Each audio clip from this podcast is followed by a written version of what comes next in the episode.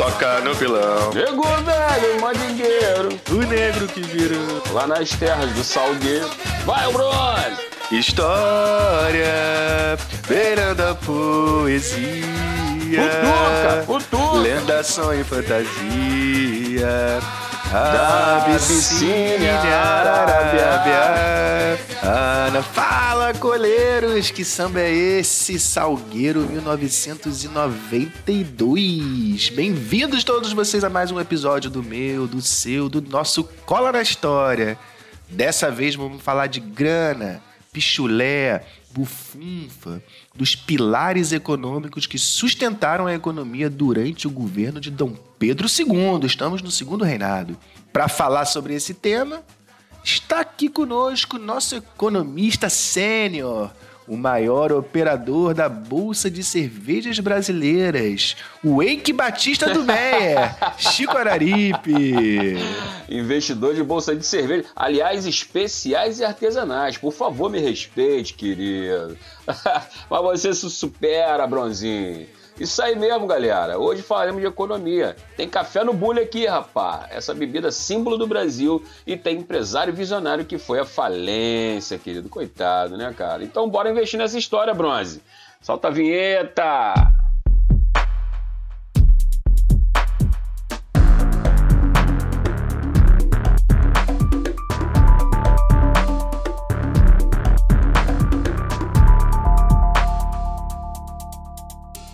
Chicão, nenhum governo né, se sustenta sem uma economia que lhe dê suporte. E no caso do governo de Dom Pedro II, a agroexportação continuava a ser a base da nossa economia. Mas um novo elemento começava a se destacar na pauta das nossas exportações. Fala um pouquinho pra gente sobre o café e da sua importância para o Brasil. Pois é, Bronze, essa planta maravilhosa e suas propriedades foram primeiro descobertas no continente africano, ali pela Abissínia, Etiópia, na região de Cafa. Daí uma das origens do nome café. O pastor que observou, cara, que suas cabras se amarravam naquela frutinha vermelha e depois que comiam, cara, eles ficavam mais espertinhas, cara. O cara resolveu experimentar e levou para outras pessoas experimentarem também, rapaz. A frutinha, rapaz, se popularizou por suas propriedades estimulantes, tá ligado, Bronze? Tô ligado, tô ligado, cara. Daí a planta se transformou em bebida, cara. Viajou para a Arábia, ganhou a Europa e chegou à América trazida pelos holandeses e franceses que produziam nas respectivas Guianas, aqui fronteira com o norte do Brasil. Foi de lá, cara, que o médico luso brasileiro Francisco. Francisco. Cara, que nome lindo, cara. Francisco Manuel Palheta trouxe as primeiras mudas para o Pará e de lá os primeiros né, indícios da planta produzida aqui no café no fim do século XVIII. Percebi, né? A história que a gente estava cantando ali no samba no início do nosso episódio. Tem até uma marca que se chama Palheta, né? Alô, Palheta! Pois é. Olha a propaganda aí. Café, você é antigo, hein, cara? Café palheta, é isso aí, cara. Mas foi aqui no Sudeste, Bronzinho, que o café passou de uma planta doméstica, né? Para se transformar na mais rentável cultura de exportação do século XIX. É, tem aquele lance, né? Que foi muito produzido aqui nos morros da Tijuca, bem próximo ao centro da cidade do Rio de Janeiro. Bem próximo mesmo, cara. Ali perto do maciço da Tijuca, no atual bairro do Alto da Boa Vista, se produziu bastante café, Bronze, desde os tempos da corte né, de Dom João, que foi instalada aqui no Rio de Janeiro.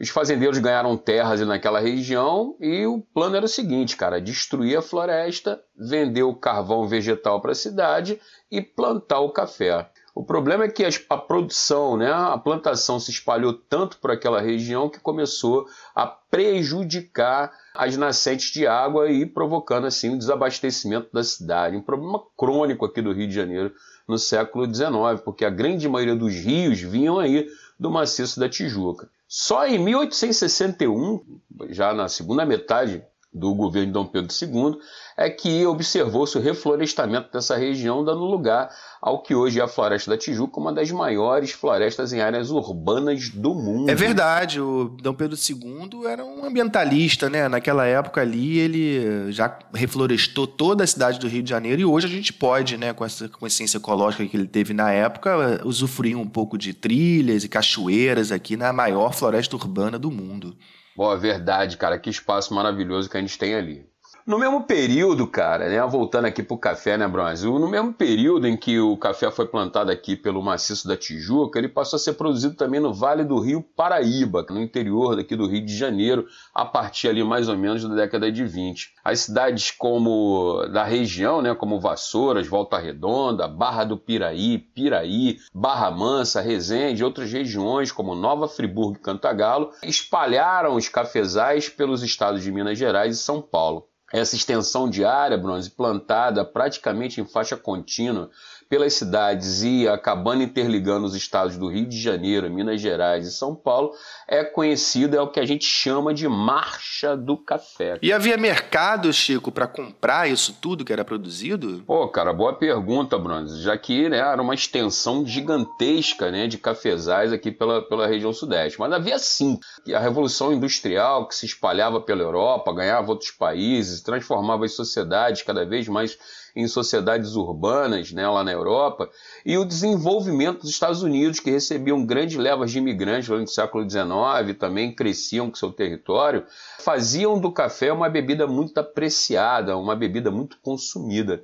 Portanto, atenção, é para esses mercados aí que o café era principalmente destinado o mercado europeu e estadunidense. O, todo mundo queria aquele cafezinho gostoso, Bronzinho. É mesmo, aquele cafezinho brasileiro, né? Que... Quero um café! Quero um café! Quero um café! Café! É! Mas eu imagino, Chico, que junto da produção cafeeira também tenha se desenvolvido no entorno dessas áreas produtoras uma infraestrutura de apoio à produção, certo? Certíssimo, Bronze. A riqueza produzida pelo café provocou a formação de uma nobreza ligada ao produto, os famosos barões do café, que construíam suas imensas casas com requinte, comprando produtos importados e alimentando um comércio bastante fluente nessas regiões. Também houve abertura de estradas por onde se escoava a produção, inicialmente por mula, cara. E a partir de 1850, foram criadas as primeiras ferrovias que traziam café até o porto do Rio de Janeiro, escoavam a produção, né, das áreas de produção, até o porto do Rio de Janeiro, que também teve que passar por um processo de ampliação e modernização para dar vazão a essa produção toda essa infraestrutura posteriormente, cara, ajudou a desenvolver a industrialização no Brasil, isso mais para o final do século XIX. E a mão de obra empregada na produção do café, como é que era, Chico? Adivinha, Bronze? Ah... Principalmente de escravizados, né, cara? A cultura do café aumentou em muito a demanda pela mão de obra escravizada que tinha o Rio de Janeiro como principal porto de entrada. Né? Ou seja, o sistema de produção de café nessa região era a velha plantation, que reúne aqueles velhos aspectos: né? a monocultura, ou seja, um único produto sendo produzido, o trabalho escravo, o latifúndio e a produção praticamente toda voltada para exportação. E os imigrantes europeus na produção do café não tem a participação deles de trabalho assalariado e etc? Verdade, cara. Vamos chegar lá. Vamos falar disso agora. A marcha do café, cara, acabou entrando né, em espaço contínuo de plantação, de produção, pelo estado de São Paulo e chegou ao oeste de São Paulo, o lugar da fértil e bastante produtiva Terra Roxa. Para lá foram trazidas as primeiras famílias de imigrantes para trabalhar nas fazendas de café da região na década de 1840 no sistema de parceria. Os barões do café contratavam famílias, né? Que seria uma forma, controlavam famílias e não é, é, imigrantes sozinhos, porque era uma forma mais fácil de controlar, e pensavam os barões, de controle sobre os atos de rebeldia que poderiam acontecer. Por que, cara, rebeldia, né? Vamos voltar aí. Esse sistema, no sistema de, de parceria, as famílias imigrantes recebiam um adiantamento para os custos de viagem. E quando chegavam, cara, tinham que trabalhar a terra para dividir a produção com o proprietário. Lógico que com o tempo, né, as dívidas ficavam absurdas impossíveis de serem pagas. E os imigrantes se viram numa grande cilada, meu amigo. Ou seja, A entrada de imigrantes não alterou a forma que o fazendeiro estava acostumado a lidar com a mão de obra e agora pretendia prender o trabalhador, né, o imigrante assalariado, através de dívidas e da vigilância. Muitos trabalhadores, muitos imigrantes não podiam sequer sair das fazendas. Com o tempo, diante dessas dificuldades, os governos europeus desaconselhavam e mesmo chegaram a proibir o embarque de imigrantes para o Brasil no sistema de parceria. Pois é, né? Naquela época não podia entrar por causa disso e hoje não pode entrar por, pelo Covid. né? Nem sair, aí- nem sair, cara. Nem Isso sair. é. Mas aí parou, Chico, a entrada de imigrantes no país, cessou? Nada, cara. Com o fim do tráfico negreiro, 1850, a lei Eusébio de Queiroz, né, observou-se aqui no Brasil a necessidade cada vez maior de mão de obra. O governo brasileiro, então, começou a subsidiar a vida de imigrantes que foram empregados principalmente nas fazendas do interior paulista, permanecendo no Vale do Paraíba com a mão de obra essencialmente escrava. É importante ressaltar, Bronze, aqui para o nosso ouvinte, que a adoção da mão de obra imigrante, né, principalmente no interior paulista, não eliminou a mão de obra escrava, né, do elemento escravizado. Em muitas fazendas de café do interior de São Paulo, havia os dois tipos de trabalho, ou seja, o trabalhador assalariado imigrante e o escravizado negro. E de onde vinham esses imigrantes e que fatores influenciavam a vinda deles para o Brasil, Chico? Rapaz, a grande maioria eram de alemães, italianos e suíços. Os motivos têm relação com o avanço da industrialização e das relações capitalistas, né, que promoviam a desapropriação de terras e mesmo desemprego nas áreas urbanas.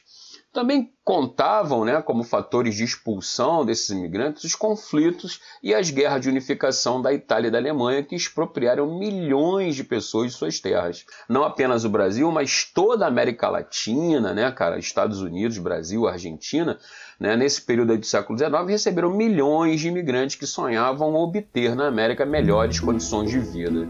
Os caras podiam ter ido para os Estados Unidos e vieram para o Brasil e para a Argentina, Chico. Verdade, cara. Verdade. É verdade. A dor, assim, da terra, da saída da terra natal, combinado com o sonho de melhores dias, nova terra. Eu conheço bem essa história, né? Eu sou de uma família de imigrantes também. Calma, Bronze, engole o choro, cara. Não tá na hora disso. Vamos mudar de assunto. Bom, outras mudanças também na economia do Brasil do período. Quais foram elas, Chico? Cara, houve sim, né? Junto com a marcha do café, o desenvolvimento dessa economia, estão combinadas, né, com o desenvolvimento da cafeicultura, a adoção em 1844 da tarifa Alves Branco, que aumentou sensivelmente as tarifas de produtos importados para o Brasil. É, isso teve um, também uma- um efeito colateral, porque em 1845 a Inglaterra decretou a lei do Bill Aberdeen. E a lei do Bill Aberdeen dizia Quem? Bill Aberdeen. Bill Aberdeen. Tá bom. Que dizia o seguinte, cara, que, 1800 que a partir daquele ano, 1845, né, os ingleses endureceriam né, o, o controle e o combate ao tráfico negreiro. Inclusive, muitos navios chegaram a ser aprisionados e alguns até bombardeados pela marinha inglesa. Por pressão, o Brasil foi obrigado a abolir o tráfico negreiro pela lei Eusébio de Queiroz de 1850. E no mesmo ano, 1850, por conta do fim do tráfico negreiro e da grande entrada de imigrantes que começava a aumentar no Brasil sensivelmente, foi aprovada também a Lei de Terras, cara. A Lei de Terras foi um ponto, cara, que a gente considera que um dos maiores fatores do não desenvolvimento do Brasil comparado com os Estados Unidos. Porque por essa Lei de Terras se dificultava ao máximo a acessibilidade a terras a, a pobre. A lei de terra dizia que só pela compra em dinheiro você poderia ter acesso à terra, ou seja, se dificultava ao máximo o acesso à terra no Brasil. Passava a se ter também o, o certificado de propriedade da terra, ou seja, acabavam as terras devolutas, tudo deveria ser comprado. E, Chicão, quem era o Eike Batista da época aí? Que se aproveitou das novas tarifas, do fim do tráfico negreiro, onde conseguiu enxergar as novas oportunidades. Ô, meu cara, já tá começando a tocar musiquinha, escuta aí, tá chegando ele, cara, ó. Pô, essa abertura Barry. aí, né, de programa de magnata, cara. Tá chegando ele, Irineu Evangelista de Souza, o famoso Barão e mais tarde Visconde de Mauá, cara, o maior, o mega, o visionário empreendedor do império, o cara que reuniu sob suas posses, cara, uma fortuna de mais de 12 milhões de libras esterlinas, cara, quantia que era maior que o orçamento do Brasil para um ano, brother. Era muito brilho, cara. Pô, dá vontade de sair dançando. Estoura champanhe, bronze. Vamos sair por aí. Esse é o cara, né, Chicão? Barão de Mauá. Tem até a conhecida Era Mauá. Fala pra gente um pouquinho dessa Era Mauá aí, pra gente poder fechar esse episódio sobre a economia do Segundo Reinado. A Era Mauá foi o surto industrial protagonizada pelo Barão de Mauá, né? Irineu Evangelista de Souza, o grande empresário do Império. Sozinho, cara, esse cara investiu em bancos, né, o setor financeiro, em obras públicas, tinha uma fundição para produção de ferro. Ele construiu ferrovias, aliás, a primeira ferrovia do Brasil, Porto Estrela, a raiz da serra, aqui de Magé até a subida de Petrópolis, foi ele quem construiu.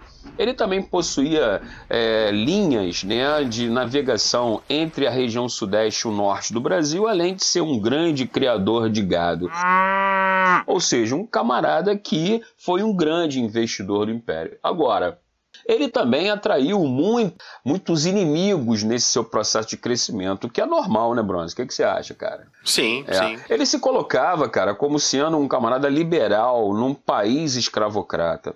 Né? Defendia o fim da escravidão, defendia, defendia um Estado mais liberal. Inclusive, teve parcerias com o Estado brasileiro, investiu em obras públicas, em obras de infraestrutura, como a iluminação da cidade do Rio de Janeiro, como a canalização de água, e acabou sendo sofrendo uma forte oposição dos setores mais conservadores do Brasil. E que fim levou ele, Chico? Pois é. A imprensa, basicamente, começou a colocar que o Mauá ele era uma figura mais proeminente que o próprio imperador. Isso acabou gerando algum tipo de ciúme no nosso queridíssimo imperador. Dizia-se na época que o Brasil tinha um imperador, mas havia um rei, e esse rei era exatamente o Mauá. E você vai conhecer um rei que enfrentou o Império. Eu sou o Barão de Mauá.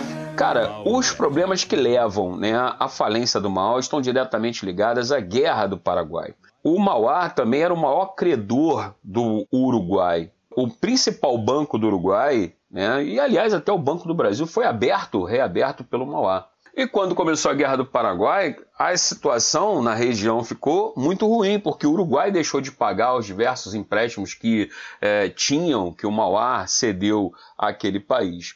De outra forma, o próprio Império Brasileiro deixou de pagar também as obras de infraestrutura ao Mauá. Fora isso, a concorrência internacional. O Mauá ele tinha ligações com o mercado internacional que, que não queria ver aqui no Brasil crescer um empresário que fizesse concorrência ao imperialismo inglês. Diversas obras do Mauá foram sabotadas, né? Construção de ferrovias, a própria fábrica de ferro dele aqui no Rio de Janeiro pegou fogo de forma misteriosa e ah, os calotes dos governos acabaram levando à falência do Mauá. Ou seja, de maneira geral, Bruno, a gente pode acreditar o seguinte: o Mauá era um, um empresário liberal dentro de um país escravocrata e conservador. Muito bem, Chicão. Falando aqui um pouquinho sobre o Eike Batista, né, da época do, do Segundo Reinado. Hoje conversamos bastante aqui sobre a economia do período de Dom Pedro II, um tema também muito importante.